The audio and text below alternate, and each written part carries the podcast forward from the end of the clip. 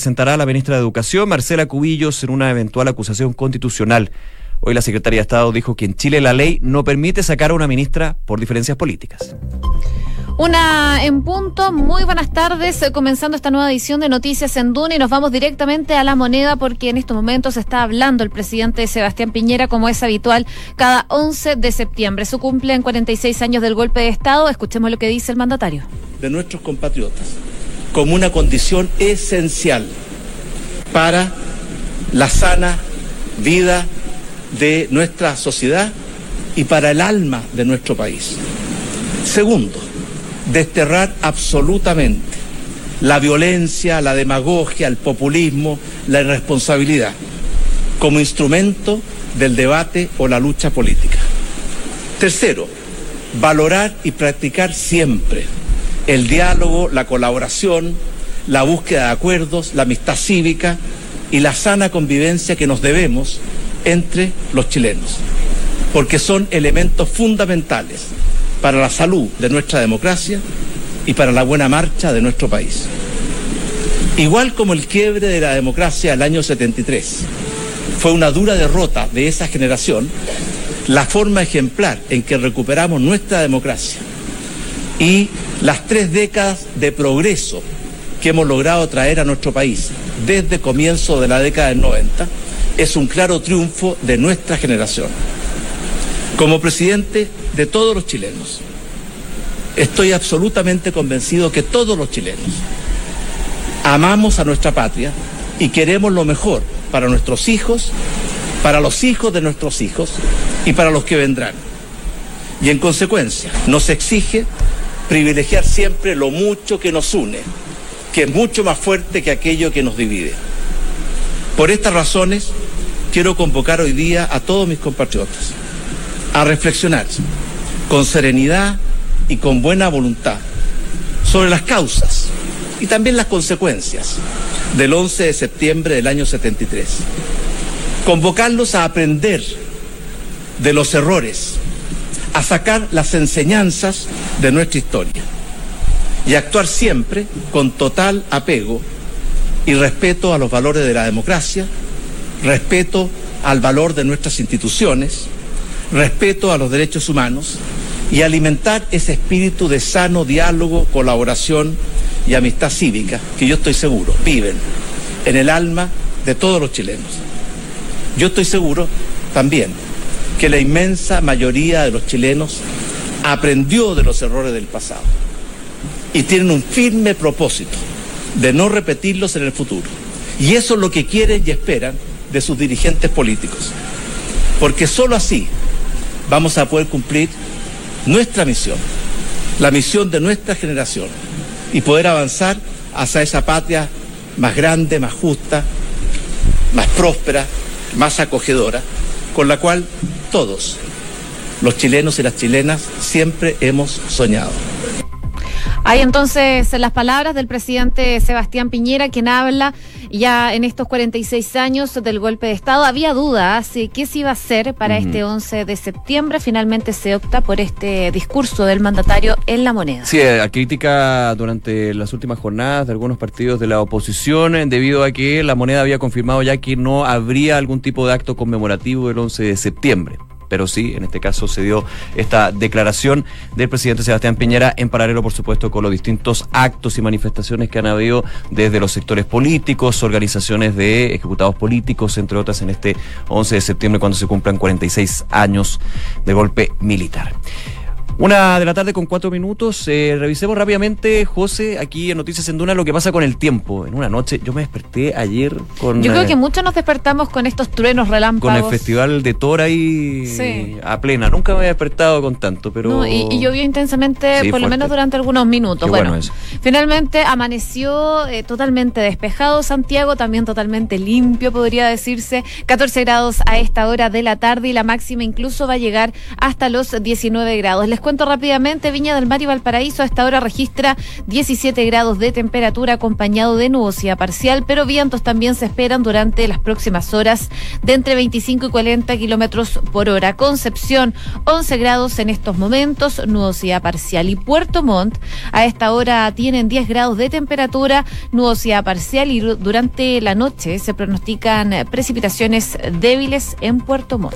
Algunos apuntes de la OST en, eh, del Ministerio de Transporte en su cuenta de Twitter sobre las calles de Santiago. Por ejemplo, eh, Vespucio Sur informa accidente en pista derecha al poniente sector Avenida La Feria en la comuna de Los Pejos. Utilizar pista izquierda y pista central. Además, semáforos apagados en Ezequiel Fernández con Viera, en la comuna de Maculi y también en Antonio, Antonio Varas con Valenzuela Castillo en la comuna de Providencia Además, eh, había algunas complicaciones hace 43 minutos, de hecho, va en el puente del arzobispo por eh, manifestantes en el lugar.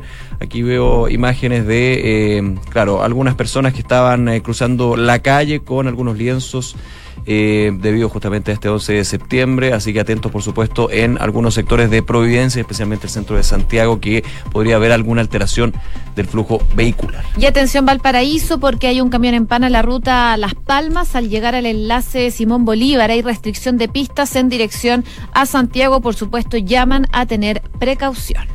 Una de la tarde con siete minutos revisamos las principales informaciones de este día miércoles en los titulares. Nicolás Seisaguirre aseguró que destacar los beneficios de la reducción de la jornada laboral y ocultar los perjuicios es populismo. Esta mañana en Duna, el ex ministro de Hacienda de la administración anterior planteó que la decisión sobre rebajar las horas de trabajo debe tomarse con toda la información sobre sus potenciales impactos. La comisión revisora de la acusación constitucional en contra de la ministra de Educación, Marcela Cubillo, sesionará esta tarde. La instancia, que deberá pronunciarse sobre la procedencia del libelo, quedó compuesta por mayoría oficialista. Mientras tanto, hace algunos minutos se anunció que el abogado Francisco Cox asumirá la defensa de la titular de educación ante esta eventual acusación. El Partido Socialista y el Partido por la Democracia criticaron la ausencia de actos en la moneda por el 11 de septiembre. Los líderes de ambos partidos aseguraron que la decisión del Ejecutivo de no realizar actividades conmemorativas se debe a que parte importante de su base de apoyo está constituida por quienes precisamente apoyaron el golpe de Estado. La insiste en que la Comisión de Ética sanciona al diputado Gonzalo Winter por tratar al senador Iván Moreira de delincuente. La instancia desestimó la denuncia en julio pasado por ser una expresión jurídicamente correcta y dentro de un discurso político.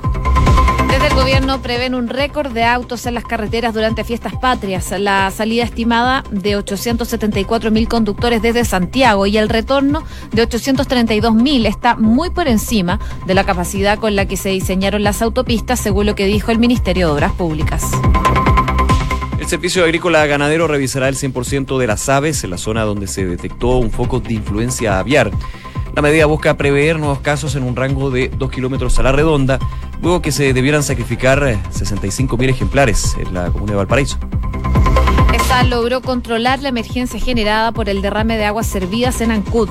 Según eh, confirmó la empresa, la situación se originó debido al daño de una tubería en la recién remodelada costanera de la comuna materia internacional, el presidente de Estados Unidos, Donald Trump, arremetió nuevamente contra la Reserva Federal, señalando que las tasas de interés deberían bajar a cero o menos. En medio de las señales de desaceleración económica en Estados Unidos, el mandatario ha aumentado sus ataques contra el Banco Central y su presidente, Jerome Powell, por no suavizar, dijo, la política monetaria tan rápido como el mandatario desearía. El primer ministro japonés Shinzo Abe hizo hoy una amplia remodelación de su gabinete. Se trata de la sexta modificación del gabinete que realizó Shinzo Abe desde que comenzó su actual mandato en diciembre del 2012. Entre los movimientos destaca el traslado de hasta ahora el canciller a la cartera de defensa.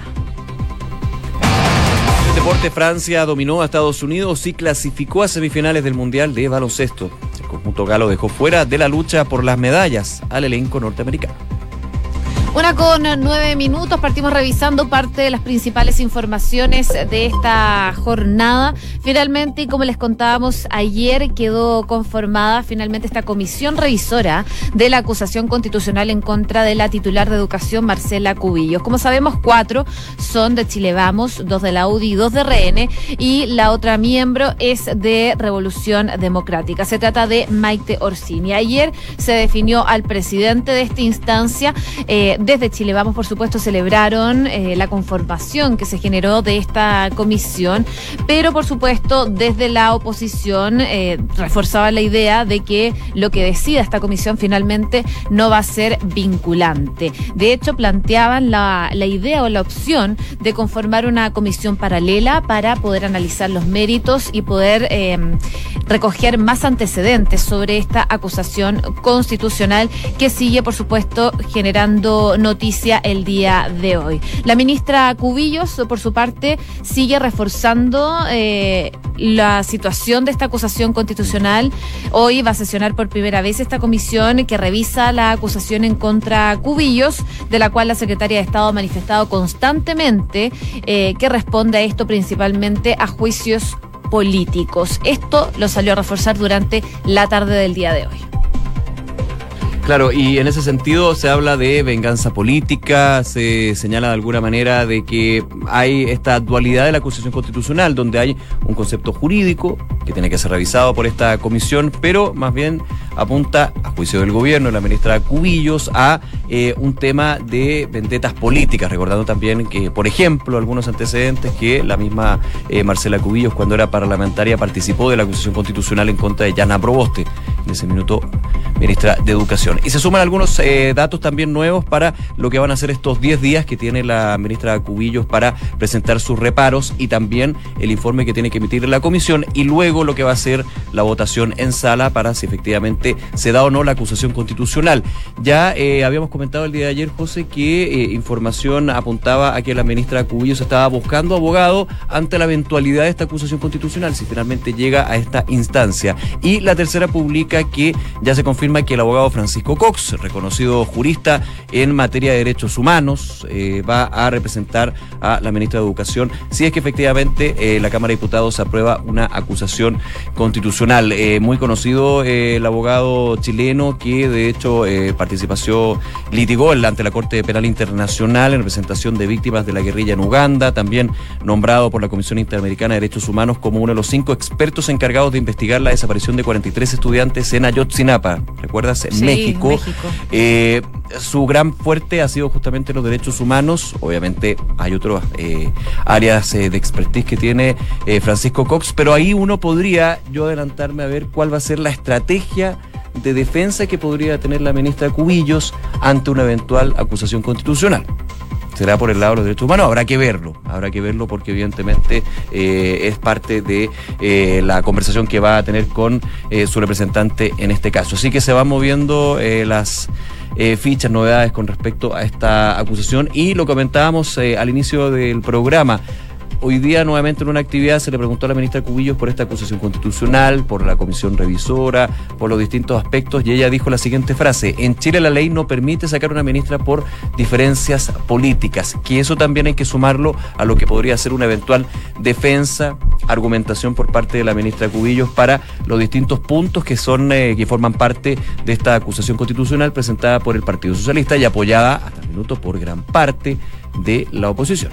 Argumento que por supuesto están reforzando desde el gobierno. Hoy día en Duna en Punto, eh, junto a Mónica Pérez, estuvo el eh, subsecretario de Educación, Raúl Figueroa, estuvo hablando de diversos temas, pero también se le preguntó por esta acusación constitucional y hubo tiempo para recordar lo que fue la salida de Harald Beyer como ministro de Educación, justamente tras un proceso también de acusación constitucional. Y en ese sentido, lo que decía Raúl Figueroa es que uno aprende que es muy importante tener la razón, pero que no basta solo con tener la razón, como cree que tiene en estos momentos la ministra Marcela Cubillos. Dice que lamentablemente estos instrumentos se politizan y ese es el foco entonces que apuntan desde el gobierno. Dice Raúl Figueroa que la constitución chilena no establece un juicio político como una herramienta, pero por supuesto eh, esto no es suficiente. Hay que eh, demostrar entonces y salir de cualquier forma de esta acusación constitucional.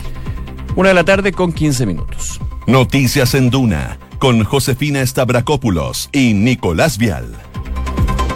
Oye, otros temas también eh, que le tomamos aquí el pulso en Dura en Punto fue la conversación que en Hablemos en Off. En Hablemos en Off, aquí en Radio Duna, junto al ex ministro de Educación, de Hacienda, eh, ha sido ministro en varios sectores, eh, Nicolás Izaguirre.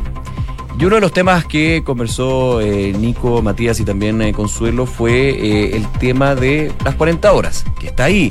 Se ha bajado un poquito la, la, exposición pública del proyecto de 40 horas de la diputada Vallejo y también el proyecto de adaptabilidad. Uno entiende por qué ya a nivel de comunicacional está en primer lugar la acusación constitucional. Bueno, y también ahora viene Fiestas Patrias, entonces hay que esperar lo que va a ser que se retome el tema de este proyecto ya en octubre, se espera.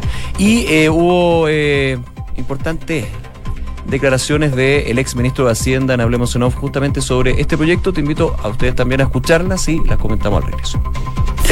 Estamos, derivando cada vez más eh, en políticas que, son concursos de popularidad. Eh, entonces, la forma de hacer concurso de popularidad es destacar los beneficiados y ocultar lo perjudicado, que muchas veces, cierto, son de... Y es el populismo. Eso me refería por el pero, intelectual. Pero, pero, pero yo te podría decir que lo mismo podríamos decir respecto a la reforma tributaria. En la reforma tributaria se está solo destacando los beneficios, que no son tales para mi gusto, y se está ocultando los eh, problemas.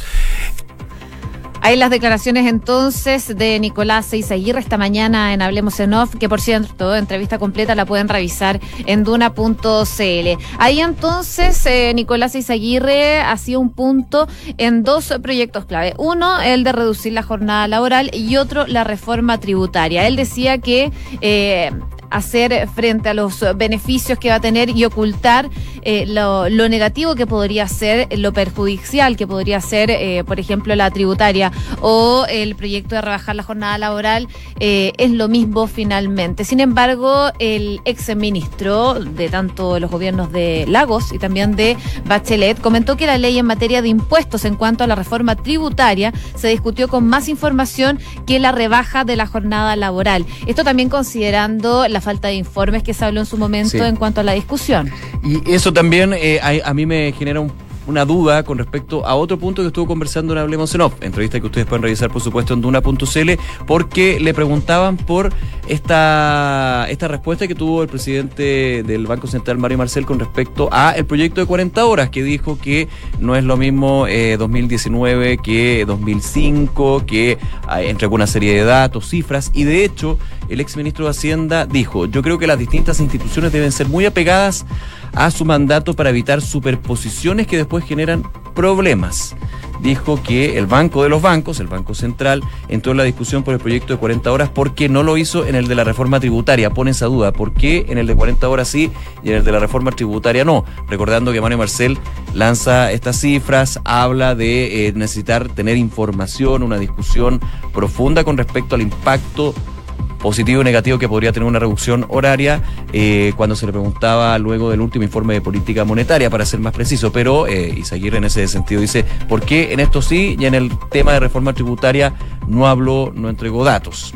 Hay una crítica también al Banco Central, eh, el ministro de Hacienda, que estuvo muy en contacto justamente con el Consejo del Banco Central cuando él era el que llevaba la billetera fiscal, participaba también del informe de política monetaria, no con voto, pero sí con voz y con análisis dentro de esto, así que conoce muy bien cómo funciona esto. Se generó en su minuto la crítica también a las declaraciones de Marcela, la misma eh, Camila Vallejo dijo eh, diputada Camila Vallejo dijo el Banco Central lo debería estar hablando de este tema que es un tema político, pero sí muchos decían, a ver, está entregando insumos, datos, que ha sido parte también de una crítica bastante transversal fuera de los partidos, de que el tema de 40 horas le ha faltado sustento técnico, de que cuál es el impacto que puede tener, para bien o para mal. Una con 19 minutos. Escuchas Noticias en Duna con Josefina Stavrakopoulos y Nicolás Vial. Ayer conversábamos de los tweets de Donald Trump, de eh, cómo él interactuaba a través de redes sociales y que esto va a ser medido por eh, especialistas, principalmente en Wall Street. Y fuera del aire, de hecho, decíamos, bueno, es como la, conversación semanal sobre los tweets de Donald Trump, ya, ya cumplimos. Pero Pero lo traemos de nuevo. No, ¿Por qué? que Nos da material. Nos da material. Así es, porque probablemente esto también va a tener reacciones. El presidente estadounidense Donald Trump cargó el día de hoy de nuevo en contra, como él dice, los idiotas de la Reserva Federal. Spoonhead, Así que es. la eh, traducción. claro, es como la traducción, pero bueno. Idiotas. Idiotas. Dice idiotas. Dice, eh, dice contra los idiotas de la Reserva Federal al asegurar que se debería recortar los tipos de interés de cero o menos una semana antes de la próxima reunión del Banco Central. Recordemos que Donald Trump no es la primera vez que apunta a la Fed, ya viene haciéndolo hace un par de semanas ya. Ya hace bastante tiempo. De hecho, con el ah, anterior presidente de la Reserva Federal, Jared Yellen, también hubo encontrones ahí con respecto a eh, las decisiones de política monetaria y los movimientos de la Reserva Federal. Esto también se repite con Jerome Powell, pero eh, Twitter, eh, bueno, los Twitter Trump, como se dice en su estilo, apuntan de una manera bien eh, sarcástica y por sobre todo directa. Habla de idiota, de que finalmente el curso de la economía norteamericana tiene que estar apoyado e impulsado por una política monetaria que justamente permita que con tasas bajas, de cero o menos, que ya hace algunos años estuvo en eso, en plena eh, crisis subprime, de hecho se mantuvo durante bastante tiempo en eh, tasas cero o menos. Eh, lo que de alguna manera la Reserva Federal dijo, nosotros tenemos que ya gradualizar este impulso monetario y llegar a tasas por sobre el 1 o 2%. Ahora, el presidente Trump dice que justamente para poder apuntalar nuevamente la economía sería necesario que el Banco Central o estos idiotas, Bonhead, como dice en su Twitter, debería empezar justamente nuevamente a reducir las tasas rectoras para eh, apoyar y ser fiel a lo que es uno de sus mandatos. Dice, recordemos que entre los mandatos del Banco Central eh, de Estados Unidos está la inflación, así como el nuestro, pero se adiciona el empleo y controlar el desempleo. Y eso justamente es lo que apunta el presidente Trump con estas críticas con respecto a el curso de la política monetaria. Así es, recordemos que el pasado 31 de julio el Comité de Mercado Abierto que dirige la política monetaria del Banco Central estadounidense por primera vez en una década redujo la tasa de interés por referencia a un rango de entre el 2 y el 2,25%. El precio del dinero en Estados Unidos es el mayor entre las economías que conforman, por ejemplo, el G7 y eh, como ejemplo también el Banco Central Europeo mantiene y el Banco de Japón mantiene los tipos de intereses en terrenos negativos por debajo a cero. La economía de Estados Unidos avanzó un ritmo anual del 2% en el segundo trimestre del 2019 según el primer cálculo de la evolución del Producto Interior Bruto y en ese periodo fue una señal de ralentización después de haber registrado un 3,1% en el primer trimestre. Así que Donald Trump sigue insistiendo con esto, ahora con insultos para que la Fed baje los tipos de interés a cero o a menos. La próxima reunión de política monetaria de la Reserva Federal es el 17 y 18 de septiembre, así que le agrega tensión el eh, Ejecutivo, en este caso Washington, eh, la Casa Blanca va a ser más específico, a lo que va a ser su decisión y lo pone en comparación, como tú dices, a otros países. Por ejemplo, Chile. No sé si Trump considera la Chile política monetaria chilena, pero ha estado en línea con otros bancos centrales que han estado rebajando. Recordemos que la última del Banco Central chileno fue de medio punto. Ya anteriormente lo había hecho en la misma magnitud, llega a un 2%. Una con 23. minutos. Escuchas Noticias en Duna con Josefina Stavrakopoulos y Nicolás Vial.